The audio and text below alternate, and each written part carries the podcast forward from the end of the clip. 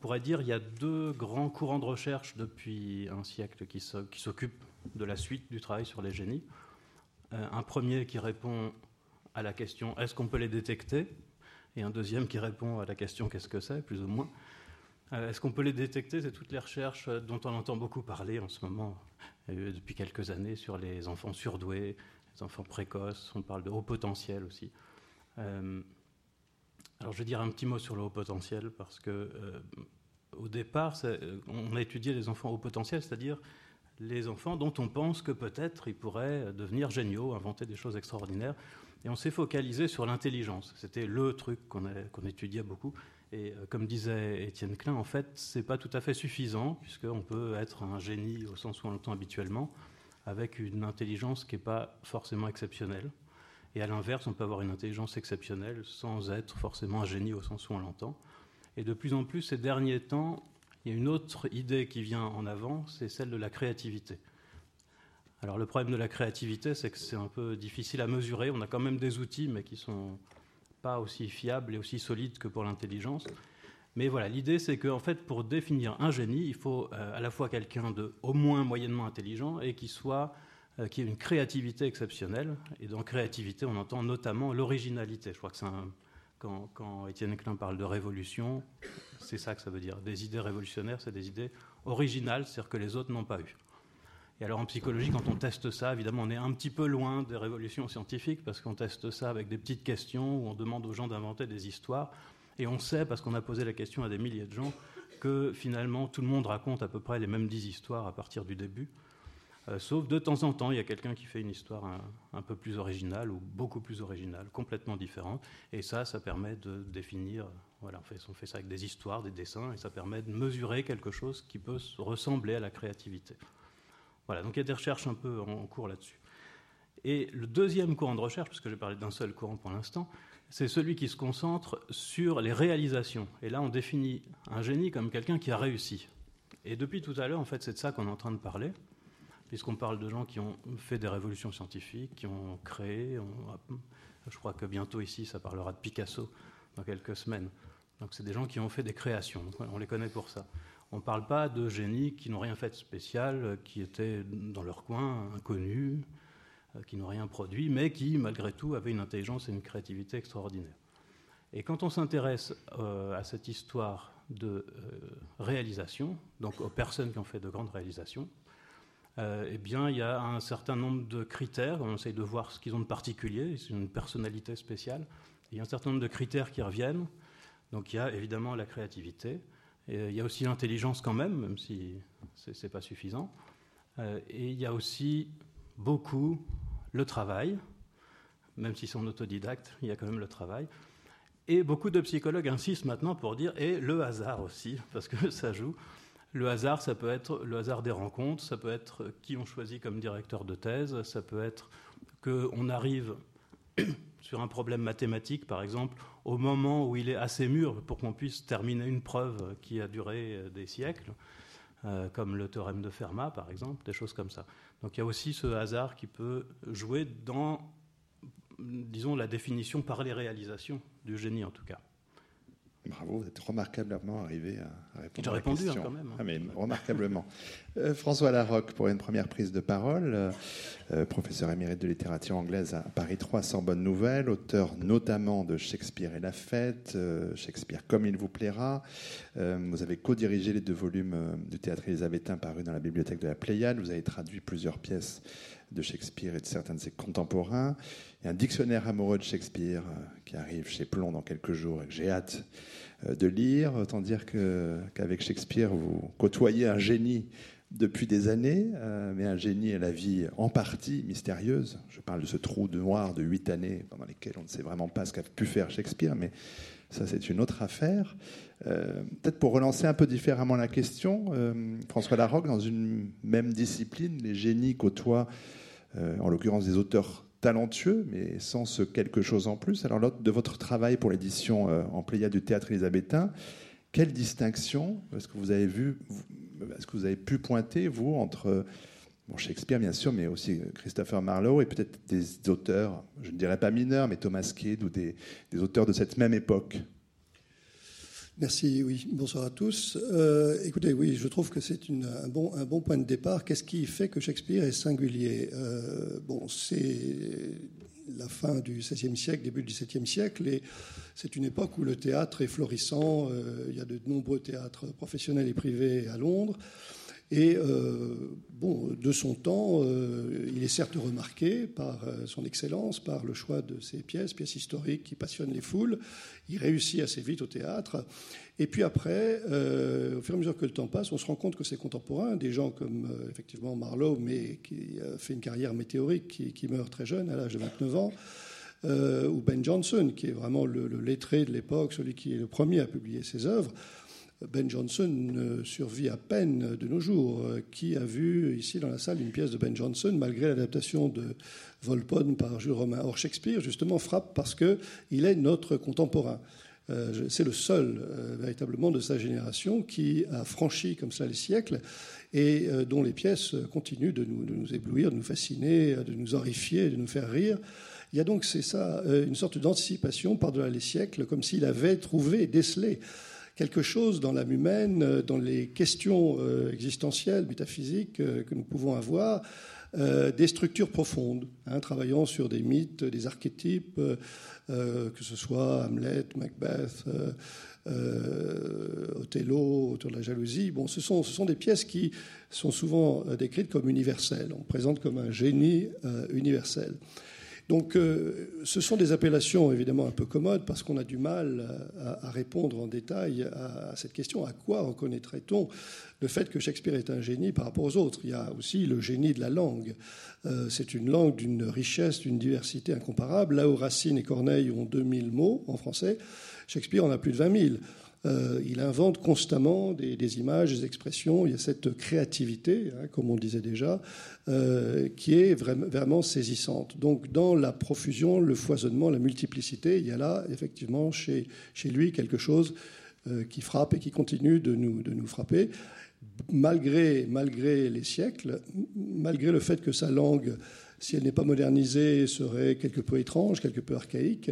Donc Shakespeare nous parle. Et je crois que c'est cette intimité que nous avons avec l'œuvre, que nous ressentons quand nous voyons peut-être pour la première fois une pièce de Shakespeare, qui est, je pense, la caractéristique propre euh, de ce qui serait son génie. Maintenant, la notion de génie euh, en littérature me semble, moi, un petit peu datée. C'est évidemment euh, un concept du romantisme. Il y a quelque chose d'un petit peu mystique dans la présentation d'un Shakespeare, soit à l'écoute euh, euh, de forces un petit peu obscures qui l'inspireraient, la muse de feu dont parle le prologue d'Henri V, ou comme le dit Milton, l'enfant des champs et des bois, celui voilà qui est quelqu'un d'absolument naturel, qui n'a pas été corrompu par la, la, culture, l'érudition, et qui serait capable d'une spontanéité, d'une sorte de jaillissement naturel. Bon, euh, je pense qu'aujourd'hui, euh, ces idées-là euh, sont, obsolètes, sont, dépassées. Mais il reste quand même cette interrogation, cette part de mystère, qui fait aussi que beaucoup de, enfin, un certain nombre de gens essaient d'attribuer l'œuvre de Shakespeare à d'autres que lui. Hein. c'est un, vieux débat, ça ressurgit en ce moment avec l'affaire Florio. Parce qu'il paraît très étrange que quelqu'un qui est un fils de, d'artisans gantiers d'une petite ville de, province qui aurait dû parler une sorte de dialecte et non pas l'anglais euh, tout à fait remarquable qui est, le sien. Euh, et donc, euh, on ne comprend pas hein, comment un demi-autodidacte, puisqu'on n'a aucune assurance qu'il a pu aller à l'école, il n'est pas allé à l'université, c'est sûr, il a probablement bénéficié d'une instruction minimale. Mais comment se fait-il que euh, voilà, il ait cette familiarité avec euh, toute une géographie européenne, avec euh, la cour, avec la diplomatie, avec le, droit, la médecine, la science, l'ornithologie, la botanique, etc., etc. donc il y a là un point d'interrogation et comme vous le disiez, il y a une part d'ombre, il y a des trous noirs. Hein, cet intervalle de 7 ou 8 ans entre le moment où on sait que euh, il est euh, père de famille. Euh, le nom de ses enfants est enregistré sur les registres de la paroisse de Stratford. Et puis, le moment où il réapparaît à Londres en 1592, il a déjà écrit des pièces de théâtre. Donc, si vous voulez, son génie est là, mais les traces sont très minces. Hein. On a un manque de, de, preuves, si vous voulez, sur son, son, existence en tant que, en tant que, en tant qu'homme, on le sait, mais comme le fait qu'il serait l'auteur hein, de, ces, de ces pièces. Henriette Chardac, vous vouliez réagir? Oui, euh, je voudrais réagir parce que aujourd'hui, avec Internet, on peut, on peut suivre à la trace euh, la, vie, la vie de Shakespeare. Moi, j'ai trouvé où il était, il y a des trous, mais ce sont des trous volontaires, comme le fait qu'il ne veuille pas signer. Euh, il a préféré être un anonyme de son vivant et que son œuvre lui survive. Mais il faut, savoir qu'à 3 miles de Stratford-upon-Avon, il a été invité, bizarrement, euh, à voir des pièces de théâtre deux fois dans, dans un château où voilà. Euh, déjà, on peut se poser la question que faisait-il dans un château où se trouvait la reine Elisabeth et son amant Robert Dudley? Ce qu'il faut savoir également, c'est que les Shakespeare étaient des récusants. Il ne faisait pas bon être catholique. À l'époque, beaucoup se faisaient martyriser pour, euh, pour affirmer leur foi, et les jésuites étaient pourchassés. Or, je pense, moi personnellement, que Shakespeare a croisé de nombreux jésuites, amis de son père, et qui avaient pour pédagogie le théâtre. Ensuite, à Londres, il change de meublé, il fait en sorte de, passer inaperçu. C'est une petite incidente, une, petite euh, biographie de Shakespeare très rapide, mais peut-être juste parce que François Larocque, là, vous êtes le seul concerné par cette question-là, je vais quand même continuer à utiliser le mot de génie, puisque vous avez traduit euh, Shakespeare et Marlowe aussi. Comment traduire le génie d'une langue? Comment faire que dans la traduction, le génie demeure? Et on sait très bien qu'il y a tellement de traductions différentes, alors des grands auteurs hein, dans, tous les pays. Oui, euh, traduire Shakespeare, c'est vrai, vraiment euh, mission impossible. Euh, on, perd énormément de, choses. D'abord parce qu'il y a une extension de l'anglais que le français n'a pas. il y a aussi des problèmes de prosodie, puisque le, vers shakespearien est un décasyllabe, un pentamètre iambique. Et que en français, il est beaucoup plus naturel d'avoir recours à l'alexandrin. Il y a donc un allongement nécessaire. Et il y a aussi toute la question des jeux de mots. Shakespeare est quelqu'un.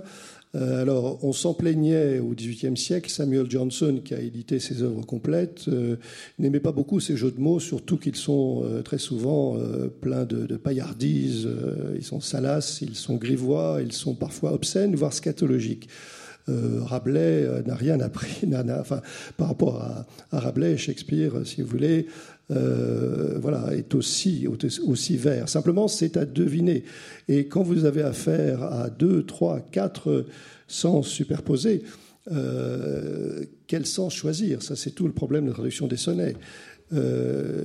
donc, cette polysémie de l'anglais s'accompagne aussi du fait que la langue anglaise est composé de deux langues différentes, c'est-à-dire l'influence du français hein, et du latin, donc des, polysyllabes longs, euh, et euh, d'une racine de racine saxonne, scandinave, avec des monosyllabes courts. Hein, kin, kind, etc. Et que Shakespeare utilise les deux. Et en français, on manque de monosyllabes. Hein. Et euh, cette, cette, densité, cette concision quasi lapidaire de ces, termes euh, anglo-saxons rend la traduction véritablement très difficile. Donc euh, les plus grands poètes y sont essayés, euh, Supervielle, Bonnefoy, Pierre-Jean Jouve et d'autres, et en reconnaissant qu'on on ne peut traduire que à peine, si vous voulez, 50-60% du, du, sens. Ou alors il faut des notes de bas de page hein, pour expliquer les jeux de mots, ce qui les rend encore plus fastidieux. L'intérêt de la Pléiade, notamment. Euh, dans le domaine des sciences, pour revenir à la, question de départ, à quoi reconnaît-on un génie on peut se dire, a priori, que les choses euh, sont simples. Le génie, c'est celui qui fait une avancée majeure dans, dans cette discipline. Est-ce que c'est aussi simple que je l'énonce, Étienne Klein? Moi, je pense que oui, mais il faut rebondir sur ce qu'a dit notre collègue à propos du hasard. Moi, je dirais que le génie, c'est la rencontre entre une intelligence, pas forcément extrémale, mais quand même là, un tempérament une façon de poser les problèmes, un esprit et puis un problème particulier. Euh, si vous lisez l'article de juin 1905 d'Einstein sur la relativité, vous verrez, à votre grande surprise, que vous comprenez tout ce qu'il dit. Parce que les questions qu'il pose sont des questions auxquelles un enfant de 5 ans peut répondre. Simplement, son génie consiste à les enchaîner sans jamais perdre le fil du raisonnement, jusqu'à aboutir à un paradoxe qui oblige lui à changer de point de vue, et ça va être la relativité. Les questions, c'est par exemple, dès la page 2 de l'article, qu'est-ce que je veux dire quand je dis qu'un train arrive à 7 heures à la gare? Et il répond, ça veut dire que la petite aiguille de ma montre passe par le chiffre 7 au moment où le train arrive à quai. Merci. Deuxième question, qu'est-ce que je veux dire si je dis qu'un train arrive à 7 heures à la gare si je ne suis pas à la gare? Déjà, c'est plus compliqué. On n'est pas là où ça se passe. Donc il faut une interaction entre la position qu'on occupe et puis celle où a lieu l'événement. Et là, on commence déjà à être mal à l'aise. Troisième question, qu'est-ce que je veux dire quand je dis qu'un train arrive à 7 heures à la gare si je suis en déplacement par rapport à la gare? Et là, il n'y a plus personne. Et donc, vous voyez, à partir de trois questions extrêmement simples, c'est là le génie. C'est dans le fait de, vouloir maintenir une cohérence dans la façon d'utiliser les réponses qu'on vient d'apporter à une question dans la question suivante, de jamais lâcher le fil. Et pour ça, Einstein, c'est vraiment le, champion olympique. Donc, mais simplement, il a rencontré un problème de l'époque qui était lié à l'interprétation de l'électromagnétisme. Je ne vais pas en, dire trop là-dessus, mais euh, quand on regarde ce qu'il a fait pendant cette année qu'on appelle miraculeuse, 1905, cinq papiers, il n'était pas autodidacte, hein, il a suivi d'excellentes études, Einstein, mais il se posait des questions sans s'appuyer sur les arguments d'autorité des professeurs. C'est plutôt ça son, sa marque de fabrique. Comment il a pu faire cinq papiers comme ça à quelques semaines d'intervalle sur des champs différents de la physique, l'atome, la lumière, l'espace-temps, l'équivalence entre l'énergie et la masse, personne ne le comprend vraiment. D'ailleurs, euh, c'est un peu comme pour Shakespeare. Il y a des gens qui disent qu'il a pompé Poincaré, etc. Et on ne comprend pas comment une seule personne coupée des milieux universitaires a pu produire en si peu de temps une œuvre aussi révolutionnaire. Mais la, question de la traduction est un, est un point modestement commun entre, entre vous et nous. C'est-à-dire, euh, comment traduire euh, le génie de ces gens? C'est-à-dire que la façon dont on parle de la relativité, pour prendre cet exemple, dans le langage commun, est une façon qui en a fait une vulgate qu'on répète sans que personne voit en quoi c'est vraiment génial. Alors dans le pire des cas, ça donne tout est relatif, ce qui est stupide parce que si tout était relatif, il serait relatif que tout est relatif. Donc, euh, et dans, un cas à peine, à peine moins pire, ça donne la vitesse d'écoulement du temps dépend de la vitesse de l'observateur dans l'espace. En quoi ça serait génial de dire ça? Bon, d'abord, il l'a jamais dit. Et, simplement, on a traduit la relativité d'Einstein. Pour qu'elle soit comprise, on la traduise comme une, comme une évolution et non pas comme une révolution. C'est-à-dire, on l'a dit dans le langage de la théorie qu'elle remplace. C'est-à-dire, on l'a dit dans le langage de la physique de Newton. Simplement, on ajoute la notion de vitesse d'écoulement du temps qui dépendrait de l'observateur, ce qui est absurde, puisqu'une vitesse d'écoulement du temps, ça ne veut rien dire, puisqu'une vitesse, c'est une dérivée par rapport au temps. Enfin bref, on a fabriqué pour traduire ce génie une phrase qui contredit le message. Et donc c'est un peu comme pour vous, euh, si on veut traduire la relativité dans le langage commun, ou la physique quantique c'est encore pire, il faut élargir la langue. Il faudrait, euh, comme disait Deleuze, creuser une langue étrangère au sein même de la langue pour que ce que dit déjà la langue ne soit pas euh, ce qui va emporter le message original de la physique. Et donc là aussi, il y a un problème de, traduction dont Heidegger disait que c'était l'activité la plus proche de la pensée. Et, quand euh, euh, vous essayez de, comprendre en 2016 ce qui a pu se passer dans la tête d'Einstein en 1905, quand il a fait cette théorie, et puis un peu plus tard la théorie de la relativité générale, qui est encore plus géniale, eh bien vous êtes obligé de dire que c'était un génie qui a rencontré son problème et comme à l'époque, on pensait que ça devait être lié à la forme du cerveau, ou à sa structure, ou à son volume, quand il est mort, contre son avis personnel, le chirurgien qui était là a prélevé son cerveau en cachette, on l'a découpé en lamelles, et évidemment, on n'a rien vu de spécial. on reviendra sur l'étude des cerveaux parce que ça continue, évidemment. Mais alors peut-être que j'en profite encore, euh, parce que Nicolas Gauvry aime le hasard.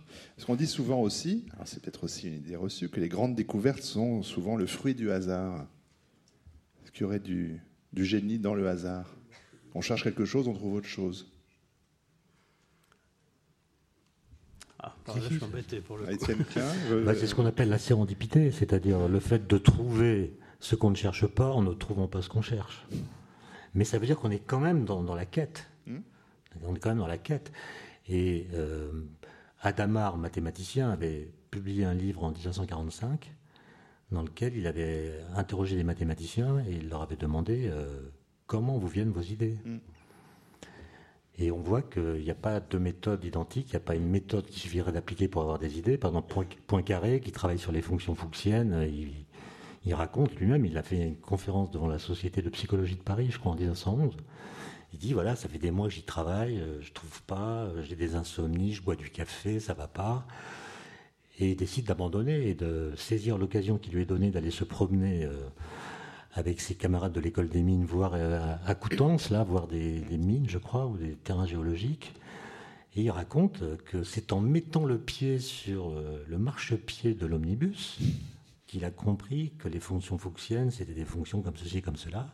Et il raconte que cette idée qui a germé, il en était tellement convaincu qu'il n'a pas interrompu sa conversation avec son collègue et il a attendu le soir d'être chez lui pour faire la démonstration.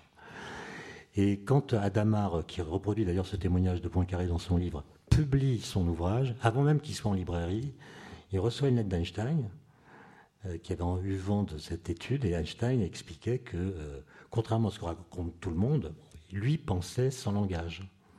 C'est-à-dire qu'il n'avait, euh, il pensait sans les mots en fait. Et il raconte qu'il avait besoin de faire deux travaux par la suite qui étaient très importants. Un, traduire l'impression qu'il avait eue ou l'image qui avait germé en mots, et ensuite passer de la phrase obtenue à un formalisme mathématique. Et par exemple, l'idée, l'idée la plus belle de sa vie, il la raconte euh, dans son autobiographie, c'est qu'il a compris en 1907 qu'une personne qui tombe ne sent pas son propre poids. C'est une idée triviale, euh, parce que quand vous tombez, bah, tous les objets qui tombent avec vous, ils tombent comme vous, puisque tous les corps tombent à la même vitesse. Donc si vous sortez votre portefeuille de votre euh, veste, vous le laissez comme ça pendre, il va tomber comme vous, donc par rapport à vous, il ne tombera plus. Donc le fait de tomber qui a pour cause votre poids est annulé par le fait que vous tombez. Voilà, et ça, ça l'amène à une révolution de la physique, il appelle le principe d'équivalence, sur laquelle il va construire une nouvelle théorie de la gravitation. Mais vous voyez que l'idée est toute bête, et n'importe qui peut l'avoir, en Mais il y pense assis sur sa chaise euh Il était sur sa chaise, après, l'après-midi, il faisait une sorte de sieste semi-éveillée, mm. et il, procédait alors à ce qu'il appelait des rêveries musculaires. C'est-à-dire, il mettait en scène son corps dans des expériences de pensée, qui n'étaient donc pas des expériences de pensée, puisque le corps était là. Et après, il est allé interroger un, couvreur euh, qui était célèbre à Berne parce qu'il était tombé d'un immeuble sur une botte de foin comme dans les films. Et, Einstein lui a demandé Est-ce que vous avez senti votre poids? Et, Le couvreur a dit Monsieur le professeur, j'étais mort de frousse. N'hésitez pas vraiment poser cette question. c'est toujours, c'est ça qui, le, génie, c'est l'art de poser des questions simples et de les enchaîner. C'est pas forcément d'affronter des problèmes monumentaux. Oui, ce, que dit Étienne Klein oui, euh, fait penser au processus de la mémoire involontaire de Proust euh, quand il va au bal des Guermantes dans le temps retrouvé. il marche sur des dalles inégales et à ce moment-là, il a l'intuition euh, de, l'ensemble de son roman, justement sur le, sur le temps, lui aussi. Et puis aussi, on peut penser à Mozart, qui ne passait pas par le langage quand il composait. Hein. C'était la musique était en lui.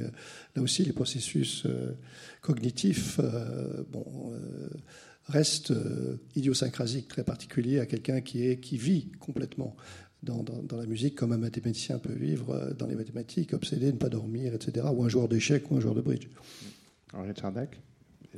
Oui, je voulais rebondir sur les questions enfantines parce que c'est vrai que il y a des questions enfantines qui ouvrent vers l'infini. Par exemple, Kepler s'émerveillait euh, de voir qu'en plein été, les glaçons tombaient du ciel, étaient froids lors d'un orage. Alors euh, il a demandé euh, autour de lui comment se fait-il alors qu'il fait très chaud, qu'il y ait de la glace froide qui tombe du ciel. Et il s'est dit, le soleil est chaud et le ciel est froid. Avec quelqu'un qui avait des, cristallins opaques, qui ne voyait pas le monde, et qui disait euh, lui-même dans ses livres que mathématiquement il était nul parce qu'il commettait des erreurs, mais qui s'annulait tellement il en faisait, sa théorie des ellipses vient de là. C'est lui qui. Enfin, moi, je ne suis pas scientifique. Euh, je pense que Étienne Klein saura mieux l'expliquer que moi. Mais euh, au XVIe et XVIIe siècle, penser que la Terre va à une vitesse fulgurante, s'approche du Soleil et accélère sa vitesse et ralentit en s'éloignant, et cela était la résolution de l'énigme de Mars, parce que les astronomes qui étudiaient le ciel voyaient Mars euh, rétrogradé et on pensait que c'était euh, incroyable. Et la première idée de relativité dans l'espace, on, la doit, je crois, à, Kepler. Et en fait, ce sont des têtus, enfin des, des personnes qui n'ont pris de l'enseignement que des outils comme un jeu et qui vont jouer toute leur vie avec ces énigmes et, ils les trouvent par hasard. Et je trouve que c'est une belle mixture d'émerveillement, de, hasard et d'entêtement. Nicolas Gauvry. Oui, ah oui, voilà. Parce que finalement, sur, après l'intervention d'Étienne Klein, j'ai des idées maintenant sur ces histoires de hasard. Euh, je, pense qu'en fait, il y a une, espèce d'image un peu romantique de la, découverte mathématique. Euh, qui arrive par hasard parce qu'on observe un phénomène. Non, c'est pas un hasard, c'est très construit. C'est l'inconscient qui continue à travailler. C'est ça que dit Poincaré, il parle de son inconscient. et voilà, et je, pense que c'est pas, c'est en tout cas très rare et que la plupart du temps c'est pas ça. Ah, mais dans les exemples euh, qui étaient donnés là, ce, que j'ai bien apprécié, c'est l'histoire de la simplicité. Ce qui, est génial, apparemment, moi je, ne connais pas ça, mais euh, dans, Einstein, c'est la simplicité des questions et comment c'est amené. Alors, un domaine que je connais un peu mieux et où j'ai eu aussi cette, euh, cette impression de génie à cause de la simplicité, c'est les travaux de Turing. Les machines de Turing, je ne sais pas si vous connaissez, c'est quelque chose qui modélise, c'est la définition la plus pure et la plus simple qu'on peut imaginer dans l'ordinateur. Et en fait, quand on lit sa définition de ce qui en fait est un ordinateur, c'est tellement simple que c'est même pas croyable. Et quand il a envoyé son article euh, à une revue scientifique, il a eu des retours très négatifs, notamment de gens qui disaient un truc aussi simple ne pourra jamais modéliser quoi que ce soit d'intéressant. Et c'est faux. Mais alors ce, qui est, formidable, c'est la simplicité de la chose. Et il y a, peut-être un deuxième, une deuxième, euh, un deuxième type de, de belles choses, on va dire, en mathématiques qui font penser au génie, c'est quand euh, quelqu'un arrive à faire des rapprochements entre des domaines qui n'ont rien à voir. Donc ça aussi, c'est des belles intuitions. Euh, quand on fait le rapprochement entre la géométrie et puis l'analyse, ou alors plus récemment entre la géométrie et l'algèbre, c'est des domaines a priori complètement différents, et puis vous avez des gens qui arrivent à voir qu'en fait on peut faire un lien entre les deux. Et ça, c'est des idées très originales et souvent révolutionnaires. François. Oui, à, propos de l'enfance, euh, je voulais citer cette belle phrase de Baudelaire qui dit que le génie, c'est l'enfance retrouvée à volonté et Picasso, euh, qui disait qu'il avait mis 30 ans à apprendre à dessiner comme un enfant. Donc, euh, effectivement, le lien entre génie et enfance euh, est important. Et dans le théâtre de Shakespeare, il y a beaucoup d'enfants. C'est aussi une des originalités de Shakespeare, des, scènes d'écoliers dans les sept âges de la vie qui vont à l'école comme un escargot en portant ce cartable qui est très lourd, des leçons de maîtres d'école pédants en latin, hein, qui donnent lieu à des jeux de mots. Euh, c'est cette, euh, cette familiarité, cette intimité avec le monde de l'enfance euh, qui n'est jamais oublié, qui est toujours là. c'est une autre, une autre possibilité d'explorer c'est ce mystère du génie. À propos de période, peut-être, vous disiez tout à l'heure, Étienne Klein, non, les idées ne sont pas dans l'air, il ne s'agit pas seulement de les attraper, n'empêche qu'il y a quand même des moments d'effervescence. vous avez notamment consacré un livre euh, qui s'intitule Il était cette fois la Révolution, qui pointe entre 1925 et 1935 dès l'apparition, alors on reprend ce mot de génie pour aller pour, faire simple ce soir, mais de voilà de, sept génies qui euh, dans un temps très très court révolutionnent littéralement la physique. Euh, Alors, c'est pas l'air du temps, c'est quoi? C'est le génie est contagieux, le, génie de l'un euh, euh, rejaillit sur l'autre? Bon, c'est un exercice difficile ce soir parce qu'à ah la fois on dit qu'il ne faut pas galvauder l'idée de génie, et je suis d'accord pour ne pas la galvauder, et en même temps il faut ouvrir suffisamment la notion pour rendre justice à la diversité des génies. Mm. Et comme à mon avis, et ça a été dit par à peu près tout le monde, je crois, le, génie à voir avec la créativité, il y a différentes façons d'être créatif. Enfin, euh, Einstein n'est pas connu pour ses poèmes et Rimbaud n'est pas connu pour ses théories physiques. Hein. Mm. donc ça veut dire que le génie, qui est une propriété qu'ont les deux, ne s'est pas déployé de la même façon. Maintenant, je pense que pour que les génies euh, se montrent, soient reconnus et, et du grain à moudre, il faut des crises. Je pense qu'aujourd'hui en physique, par exemple, il y a beaucoup plus de génies qu'autrefois, puisqu'il y a plus de physiciens, donc statistiquement, ça doit augmenter le nombre de génies. Mais, ils n'ont pas de problème. C'est-à-dire que les problèmes de la physique ne sont pas ceux des années 20. Dans les années 20, euh, la physique euh, s'effondrait, on ne comprenait plus rien. La physique classique ne rendait pas compte du comportement des atomes. On ne voyait pas comment les atomes pouvaient à la fois absorber de la lumière et en émettre, pourquoi c'était discontinu et pas continu? Et du coup, euh, d'ailleurs, c'est une histoire assez drôle qui, a à voir avec Einstein lui-même. Parce qu'Einstein, en, 1915, publie sa relativité générale, dans laquelle il prédit que la lumière va être déviée par euh, les objets massifs, la lumière va subir les gravitations, d'après lui. Et il fait un appel aux astronomes en disant allez vérifier ça lors d'une éclipse totale du Soleil. Parce que les étoiles fixes qui sont proches du Soleil en direction, quand le Soleil est là, euh, on ne les voit pas, la lumière du Soleil est trop aveuglante, donc Einstein dit bah, il faut attendre une éclipse totale. Et l'expédition allemande qui est partie euh, en Russie pour observer une éclipse totale en 1914, mais ils sont partis la veille de la déclaration de guerre, ce qui n'était pas une très bonne idée. Donc ils ont été arrêtés par les Russes, ils n'ont pas fait les mesures. donc la mesure a été faite en 1919 par Eddington qui va aller dans l'hémisphère sud et va observer la déviation telle qu'Einstein avait calculée. Et cet événement va faire la une de tous les journaux dans le monde entier. On a, a du mal à, imaginer cela, qu'après la guerre, on a envie de neuf et apprendre que quelqu'un a démontré qu'il y avait de nouvelles relations entre l'espace, le temps, la matière, l'énergie, la lumière. Évidemment, ça excite et tout le monde en parle. Et euh, ce qui est assez étonnant, c'est que tous les pères fondateurs de la physique quantique, qui vont donc déployer leur génie entre 1923 et 1927, ont le même âge. Et le même âge, ça veut dire qu'ils avaient 18 ans en 1919. Ils ont lu ça, ils ont abandonné leurs études pour faire de la physique théorie, pour étudier la relativité générale. C'est le cas de Majorana, de Schrödinger, de Paoli, de Dirac, euh, de tout le monde en fait. Et évidemment, euh, après, ils se sont reconvertis dans le problème du moment qui était l'atome.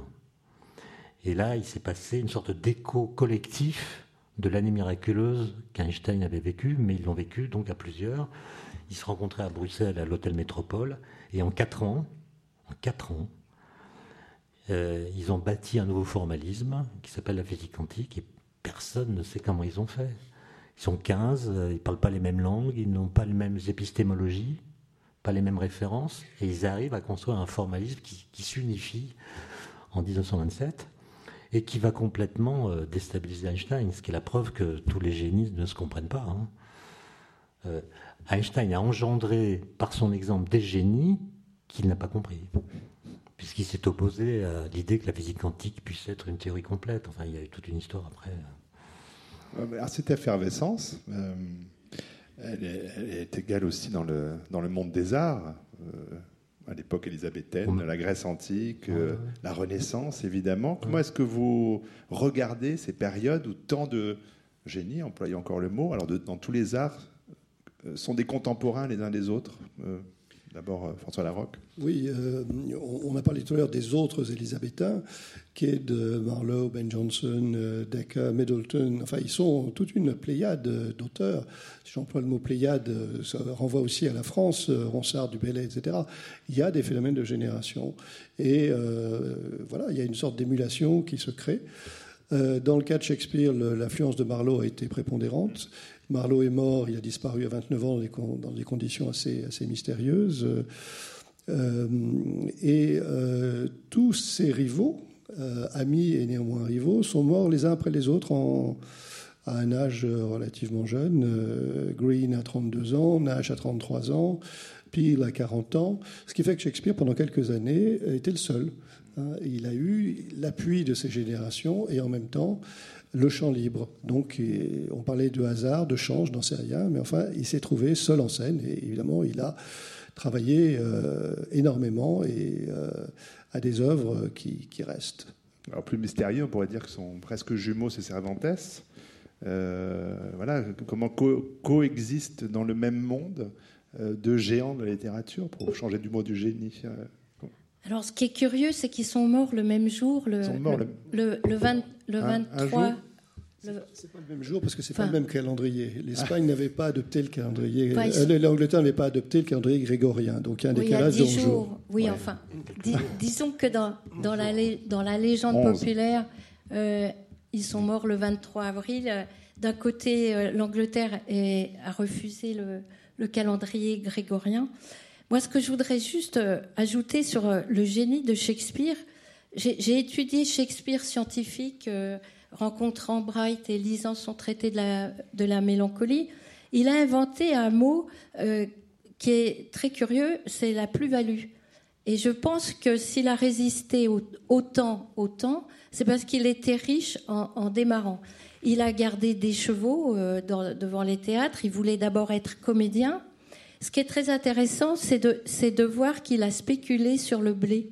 Très jeune, il, ne voulait pas être tributaire de, la misère ce que j'ai découvert, et il a donc acheté du blé et de l'orge, parce que pour lui, la viande et la laine, ça pouvait être périssable, alors que le pain, riches et pauvres, en avait besoin.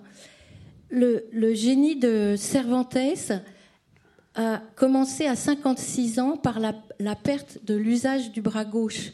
C'est très curieux, il y a à chaque fois un choc, un choc psychologique, où ces deux personnages qui sont passionnés par la vie et par la recherche de qui ils sont et de leur, je dirais entre guillemets, inconscient, euh, ils ont voulu écrire et partager avec l'humanité. Je, vais prononcer un gros mot, c'est le mot amour. Je crois que ce sont des gens qui s'aiment peu, qui connaissent leurs vices et leurs vertus, et qui cherchent à se faire aimer, non en parole, mais en acte, et quel est le plus bel acte que d'écrire ou de jouer et de donner à voir et à entendre Ce qui est intéressant avec Shakespeare, c'est que il était vu et entendu à la fois par la reine et la cour, mais également par le peuple. Et je trouve ça fantastique. Et je me pose la question, euh, je n'ai pas la réponse. Comment se faisait-il que le peuple de Londres puisse si bien comprendre Shakespeare alors qu'aujourd'hui, certains collégiens ont du mal à, le lire. Certains, certains autres l'aiment. Non, mais la langue de Shakespeare était déjà très difficile pour les Anglais de l'époque. Hein, et si le parterre, donc les gens du peuple, riaient, c'est parce qu'il y avait des blagues euh, grivoises, salaces, il y avait tout un jeu d'acteurs. Et ils ne comprenaient pas tout. C'est la polysémie de Shakespeare, dont, la traduction, évidemment, est si difficile. Mais alors, peut-être, euh, euh, je vois que le temps file, et j'ai nous avons, j'imagine, beaucoup de questions. Euh, peut-être revenir sur la question des sciences cognitives. Je parlais des, des thèses, des expériences. Là, euh, récemment, Nancy Andreasen, qui est une neuroscientifique et psychiatre à l'université de l'Iowa, qui a testé des prix Nobel, des artistes, euh, qu'elle a soumis à des tests cognitif euh, et un examen d'imagerie cérébrale euh, IRM fonctionnel euh, pour essayer de voir voilà, dans la tête de. Alors, c'est allé d'un prix Nobel de mathématiques à George Lucas, enfin en passant par des tas de gens. Est-ce que vous croyez, Nicolas Gauvry, que, que ce type de recherche peut amener à des découvertes? Alors, ça, ça, a déjà amené des résultats. Je ne sais pas si c'est sur les génies, mais c'était sur les surdoués en tout cas. par contre, en fait, quand on a des images IRM, mes collègues disent c'est très bien parce que ça permet de publier dans des bonnes revues et puis d'être ensuite euh, partagé sur Internet. Dès qu'on rajoute une image de cerveau dans un article, ça multiplie toutes les probabilités et, le buzz autour de ça. Mais en, fait, de ce que j'ai vu, euh, qui a été trouvé par des méthodes d'imagerie ou d'électroencéphalogramme, des choses plus rudimentaires, euh, en fait, ce qu'on a souvent, c'est des confirmations de ce qu'on pouvait aussi démontrer autrement, de manière plus comportementale, si on veut. C'est-à-dire, par exemple, que les enfants surdoués, apparemment, ont moins de difficultés que les autres à faire des problèmes un peu difficiles. Et effectivement, quand on regarde le cerveau en marche, on s'aperçoit que leur cerveau s'excite moins que le cerveau d'un élève moins doué pour le même problème quand ils réussissent tous les deux. À l'inverse, euh, on savait déjà qu'ils avaient tendance à penser un peu plus quand on leur demande de rien faire spécial. Euh, leur cerveau tourne un peu plus et ça se voit aussi. Euh. Voilà, pour l'instant, on a des confirmations comme ça. Donc, à la fois, c'est très sympathique et excitant de voir les images comme ça. mais, mais, en même temps, pour l'instant, je n'ai pas vu de, de, de, nouveautés, disons, qui viennent directement de l'IRM et qu'ensuite on puisse tester, par exemple, avec des méthodes plus traditionnelles de psychologie. C'est plutôt des confirmations de ce qu'on voyait avant. Plus étrange, hein, dans la documentation pour préparer ce, débat, et ça renvoie à l'accident de Cervantes, euh, Alan Snyder, qui est neuroscientifique à l'Université de Sydney en Australie, lui euh, fait des recherches le fonctionnement des cerveaux, euh, du cerveau des, des, savants par acquisition, c'est-à-dire des gens qui ont eu des accidents, des accidents, des traumatismes crâniens, des accidents cérébraux, et qui tout d'un coup développent des facultés qu'on ne s'explique pas. Alors il y a les cas fameux de gens qui tout d'un coup jouent du piano merveilleusement bien alors qu'ils ne l'ont jamais appris, d'autres qui ont des, effectivement un esprit pour qui les mathématiques est plus clair. Étienne Klein, vous connaissez un peu ces, cas-là? Non, moi je connais très mal tout ça. Je sais simplement qu'à Saclay, à Neurospin, euh, où travaille Stanislas Dehaene, ils font des IRM de cerveau, de, non pas de génie, non pas de surdoués, mais de mathématiciens, parmi lesquels il y a certainement des surdoués, peut-être même des génies. Et ils voient qu'une certaine zone du cerveau, dont j'ai oublié le nom, est plus active chez eux par un effet d'entraînement. Autrement dit, c'est pas de l'inné, c'est de l'acquis. Et cet acquis, pour des mathématiciens professionnels, euh, concerne euh, le développement d'une zone bien identifiée dans le cerveau. Et ce qu'ils ont démontré, à partir d'un cas unique, c'est que un mathématicien aveugle, il en existe un en France euh, qui est très très bon, il est aveugle et mathématicien, il a un cerveau identique aux autres, de ce point de vue-là, plus la zone qui normalement est dévouée à la vision est colonisée par des activités liées à son métier de mathématicien. Donc on voit des choses, mais, mais je ne suis pas sûr que le génie euh, se voit par euh, cette sorte de réductionnisme qui voudrait le localiser.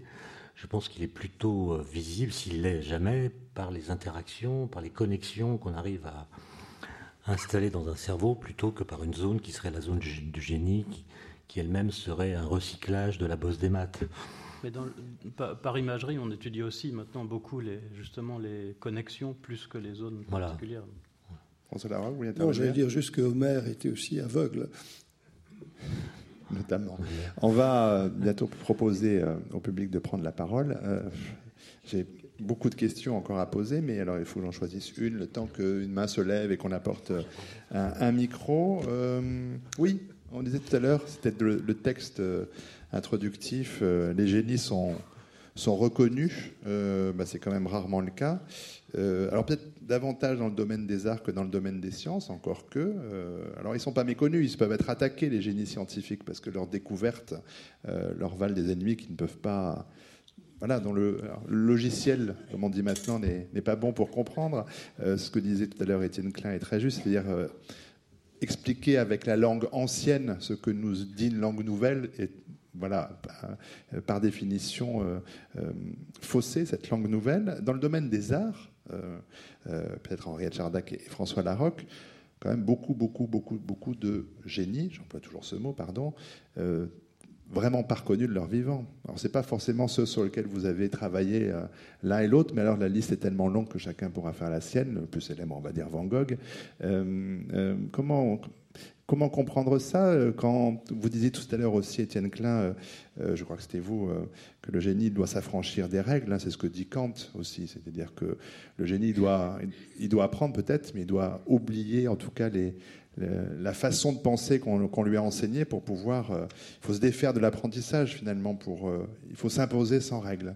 Est-ce que ça c'est valable à la fois pour les arts et pour les sciences? Questionner les règles, mais pas forcément les abandonner. C'est pas de la tabula rasa. Au contraire, c'est de prendre les règles, les questionner et voir si elles contiennent ou non des contradictions et si oui. Euh, chercher à les résoudre. François Larocque. Pour, Shakespeare, c'est évident qu'il a transgressé les règles classiques d'Aristote d'une idée de lieu, de temps, euh, d'action, euh, qu'il a mélangé tragédie et comédie euh, allègrement et qu'il a tiré cela de la satisfaction du, public. Il travaillait pour un public, pour remplir des théâtres, et donc il n'avait cure du respect de ces règles classiques qui vont corseté notre théâtre à nous, celui du grand Racine et du grand, du grand Corneille.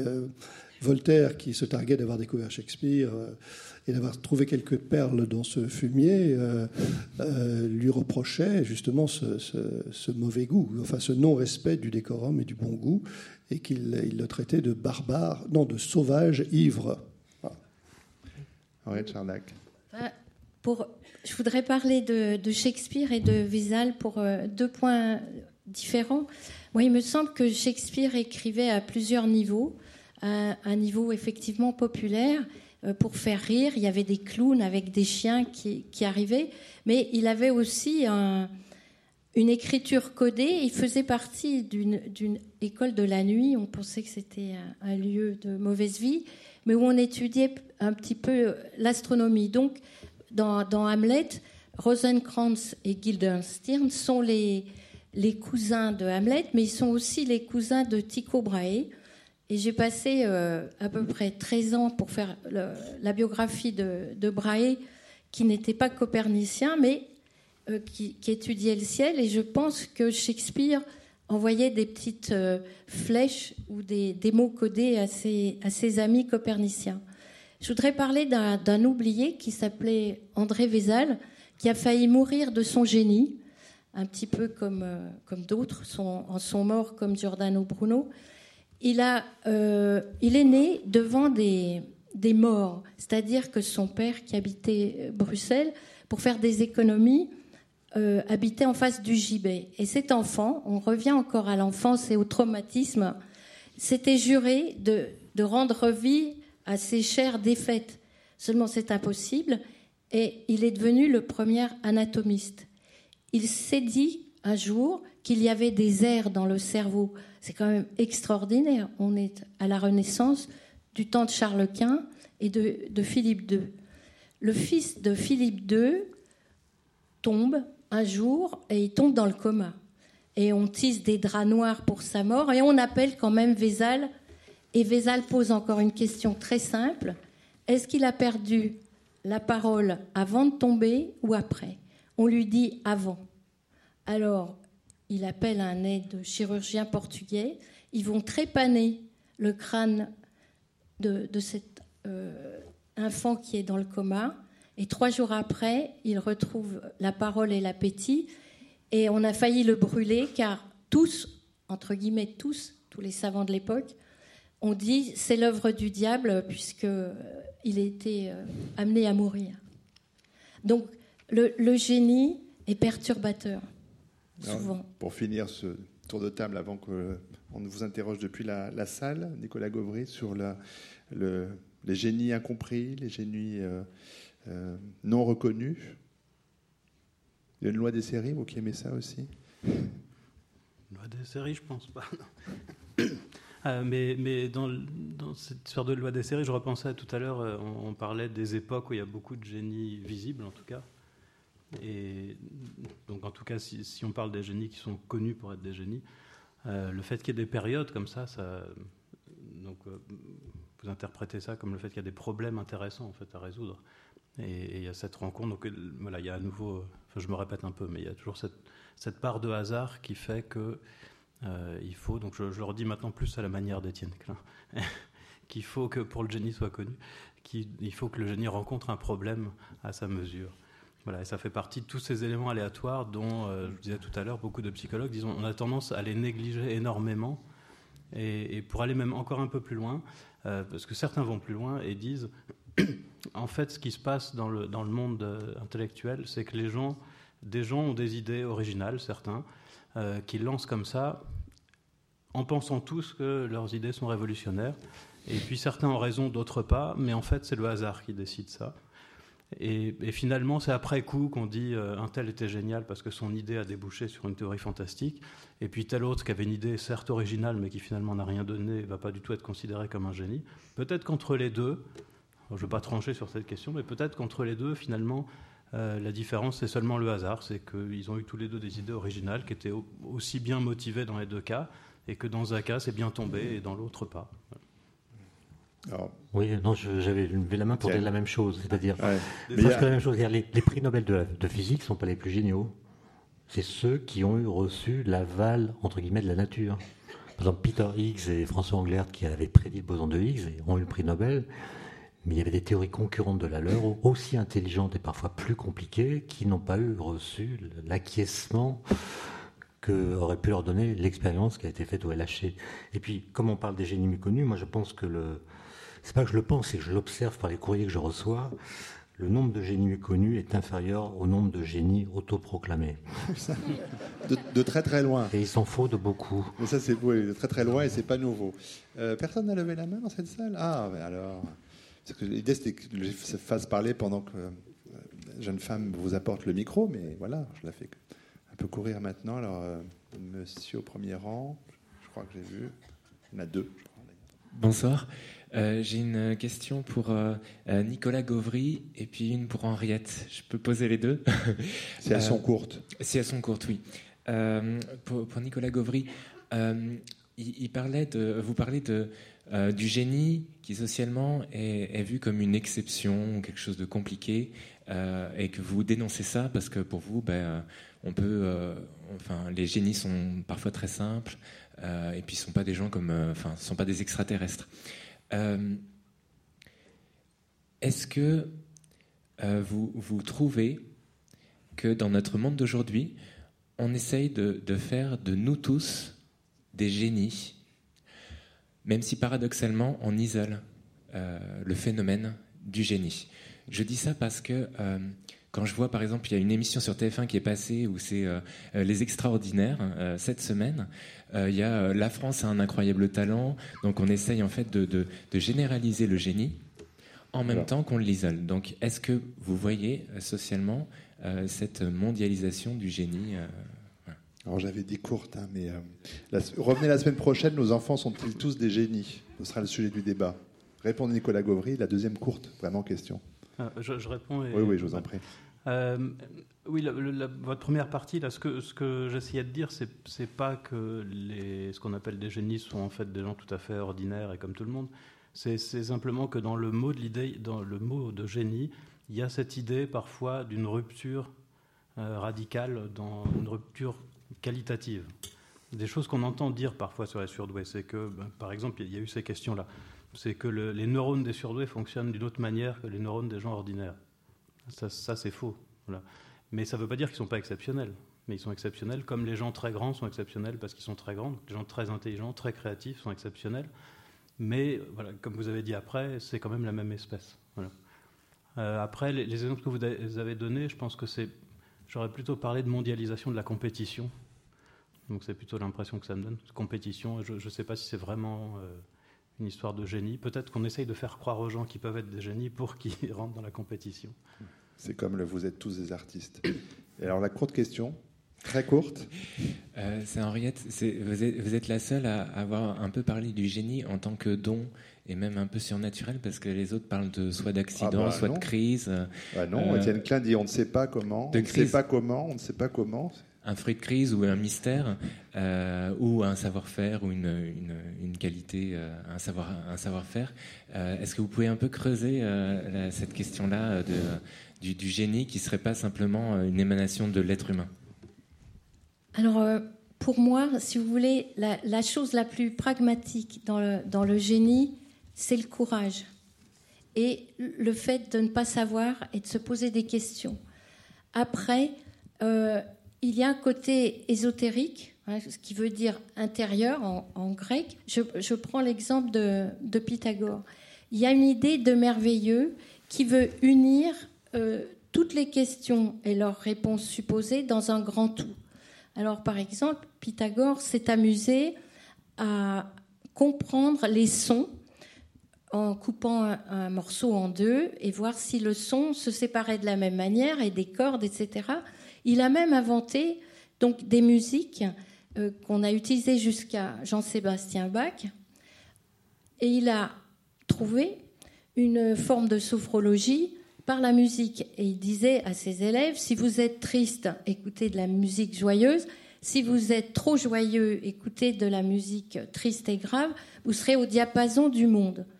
Donc c'est euh, ce qu'on va retrouver ensuite euh, dans de la musique ou dans l'astronomie, Kepler fait référence à cela, à quelque chose qui euh, est plus grand que l'homme, qu'on peut appeler le créateur ou, euh, ou l'indicible.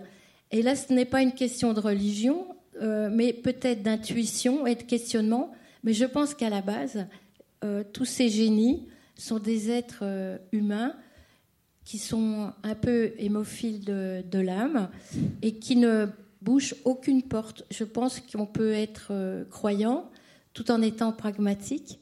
Et le, le don euh, d'avoir du don, c'est peut-être ça la question. On est peut-être tous doués, je ne dis pas surdoués, mais le génie, c'est celui qui n'a pas peur de se laisser euh, aller à la musique, à l'art ou aux mathématiques. Mademoiselle.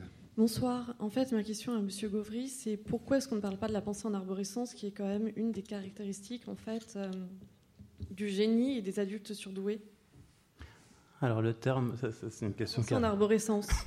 ouais l'expression pensée en arborescence, dans la littérature scientifique, ça apparaît pas, mais enfin, l'idée apparaît sous un autre nom. C'est la pensée divergente et c'est une des composantes de la créativité. Donc là, comme on parlait de manière générale, je parlais de créativité. Euh, j'ai insisté plus sur l'originalité, qui est une des composantes de la créativité, parce que c'est plus là-dessus qu'on revient souvent quand on pense à génie. Mais il y a effectivement aussi l'idée de pensée divergente, ça veut dire c'est vraiment lié à l'originalité. Hein. C'est la, capacité d'avoir plein d'idées à partir d'un point de départ, plein d'idées différentes. Et alors, comment parler justement de Pythagore? En fait, des fois, il y a, plein d'idées différentes à partir des mêmes points de départ. Certaines sont très bonnes et, d'autres beaucoup moins.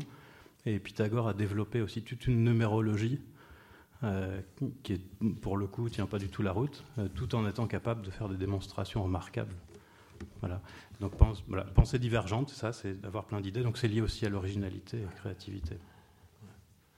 Ouais, il y a une forme de génie qui est justement dans le fait d'avoir qu'une seule idée et de la tirer. Enfin, quand Einstein a rencontré Paul Valéry, non mais quand Einstein et Valéry se sont rencontrés euh, en 1920 à Genève, hein, euh, Valéry pensait qu'Einstein c'était quelqu'un qui était une machine, euh, canon à idées quoi. Il lui a demandé mais vos idées vous les notez où? Vous avez un carnet Comment vous faites quoi? Et il a beaucoup déçu euh, Valérie Einstein en répondant oh, Vous savez, une idée, c'est si rare. Alors, beaucoup de questions, par contre, à l'inverse, questions courtes et réponses également. Je vais essayer d'être court. Donc, euh, moi, la question que j'ai à vous poser, c'est est-ce qu'à votre avis, un génie de nos jours serait reconnu? Parce que lorsque je vois la façon dont fonctionnent les universités ou les commissions de spécialistes et qui jugent les gens, etc., sont vraiment dans le mainstream, mainstream si j'ose dire, euh, on se demande si un génie ne serait pas brûlé comme Giordano Bruno l'avait été au Moyen Âge. Voilà. Alors, les universitaires. Bruno, il euh, était têtu. Hein. Bruno, c'était un type qui avait un caractère épouvantable. Ils lui ont donné toutes les chances qu'il pouvait avoir pour le sauver. Il a été sept ans en prison. Ils lui ont donné toutes les occasions de d'être épargné. Puis à la fin, il n'a pas cédé sur la virginité de la Vierge. C'est de sa faute le fait de pas de pas céder sur la virginité de la, de la Vierge, c'est pas une preuve de génie. C'était un mec têtu, c'est tout. François Larocque, rapidement. Oui, ce que je voulais vous dire, c'est que des gens comme, comme Derrida ont été reconnus, euh, non pas en France, mais aux États-Unis, euh, comme. Euh, Là aussi, la liste est longue. Comme René Girard et bien d'autres. bon, et c'est aussi une des raisons pour lesquelles François Ier a créé le Collège de France pour s'opposer à la Sorbonne, où on enseignait que, voilà les, règles anciennes euh, et euh, Aristote, etc. Alors, euh, jeune homme, et après ce sera monsieur là-bas. Bonjour. Est-ce qu'on peut perdre le statut de génie? Est-ce que quelqu'un qui est considéré comme un génie par ses contemporains peut par la suite être oublié? Donc lié à ça, est-ce que c'est la postérité qui fait qu'on va être considéré comme un génie? Alors c'était une de mes questions, je vous remercie, comme ça ça fait poser. Non, parce que j'ai lu un papier d'Étienne de, Klein très récemment qui, qui nous explique qu'en fait, la théorie du Big Bang est gravement remise en cause euh, par les nouvelles données. Ça, c'est un truc de journaliste, j'ai jamais dit ça, mais bon. Ah bon, bah alors. Non, mais non. Méfiez-vous des journalistes, surtout de presse non, écrite. Mais hein. le, Big Bang, en, 2016. Non, mais, pour répondre à, monsieur, en fait. Le, Big Bang en 2016 n'est pas compris comme il l'était au moment où on a inventé le mot en 1950, c'est tout ce que j'ai dit, mais. Euh, non, il peut y avoir en science des avancées. Pour répondre à la question de monsieur, moi je pense que le génie, justement, c'est pas un état. C'est pas l'état de quelqu'un. En fait, on appelle génie quelqu'un qui a des, qui a eu des épisodes géniaux dans sa vie. Mm. Ça ne veut pas dire qu'il y a une garantie qu'il en est toujours. Ça peut être circonscrit sur un petit nombre d'années. mais est-ce que ça veut dire aussi que l'idée géniale qu'il ou elle a eue euh, peut être invalidée avec le temps? C'est aussi ça. Mais encore une fois, euh, être un génie, c'est pas avoir raison. Bah, en, science, on pourrait se dire que peut-être quand même, non? Personne ne sait à l'avance qui a raison en science quand on fait de la physique. Il faut l'acquiescement de l'expérience. Et donc, il y a des gens très géniaux qui font des théories qui sont fausses, au sens où elles sont démenties par l'expérience. Bon, Alors, est-ce qu'il reste valide comme génie? Einstein, par exemple, il s'est trompé sur la mécanique quantique. Ça ne retient rien à son génie. Au contraire, c'est lui qui a vu que la mécanique quantique impliquait des choses incroyables. Ces choses incroyables existent. Il pensait qu'elles n'existaient pas, mais c'est lui qui les a vues. Alors, monsieur a demandé la parole depuis longtemps. Oui, merci. Euh, y a-t-il des génies en politique? Non, mais après. des génies de l'humour ce non, soir. Non, mais un homme d'État. Non, je plaisante, moi aussi. C'est quelqu'un qui a une idée, hein, euh, s'appelle euh, Alexandre, César, De Gaulle, Churchill. Et deuxièmement, ce sont les grands événements qui font les grands hommes. Hein. Donc, deux, deux critères fondamentaux qui ont été mis à la tribune. Oui, pour, pour répondre aux deux, aux deux personnes, je dirais juste que s'il n'y a pas de récepteurs, c'est-à-dire des humains, euh, il n'y a pas de génie. Par exemple, Mozart n'a pas été considéré comme un génie dans les dictionnaires euh, du 19e siècle. Après la Commune, oui. Et lorsqu'on fait écouter euh, Mozart à un Indien d'Amazonie, il pleure. Je pense que le génie, c'est aussi celui qui, qui sait le reconnaître parfois avec retard. c'est comme les collégiens. Je ne suis pas sûr que tous les Indiens d'Amazonie pleurent en écoutant Mozart. Hein. la, photo m'a marqué. Peut pleurer, ça, ça. Oui. pardon, je, je m'immisce un peu dans cette conversation. Euh, quelqu'un voulait répondre sur la, vision des politiques comme génie? Non? Bah, Juste un petit mot du, côté de la recherche en psychologie sur le haut potentiel. En fait, ça, part un peu dans tous les sens. Et, certains, euh, certains chercheurs essaye d'élargir le concept et parle de haut potentiel donc intellectuel pour l'intelligence, créatif pour la créativité, et certains ont rajouté donc le haut potentiel en leadership, donc pour ceux qui sont capables de, devenir des, hommes politiques remarquables, donc ça, pourrait être une définition du génie politique. Mademoiselle. Euh, ma question, c'est pour Monsieur Gauvry. Monsieur Klein a dit que euh, Einstein n'était pas euh, spécialement doué. pourtant, moi, j'ai entendu qu'il avait un QI de 162. Alors je ne sais pas si cette information est vraie ou fausse.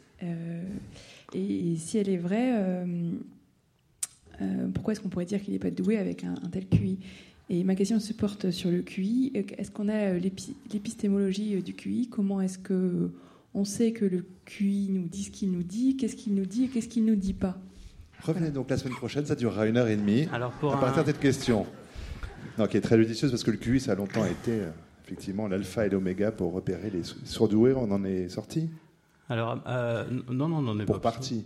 Ah oui, pour, pour définir les surdoués. Maintenant, c'est oui, c'est vrai qu'on rajoute souvent d'autres critères en plus.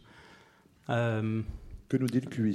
C'est un, petit peu difficile. À ma connaissance, on ne sait pas en fait le, le QI d'Einstein. Je suppose qu'il a été. jamais été mesuré. Imaginé. Euh, bah, s'il a été mesuré normalement, même c'est secret. Enfin, je ne sais pas. Bah, ma connaissance, là, qui était là tout le temps, a dit que ça n'a pas été mesuré. Il y a une citation encore un hoax. Il y a une citation célèbre d'Einstein qui disait Le problème avec les citations qu'on trouve sur Internet, c'est qu'on n'est jamais sûr qu'elles soient authentiques.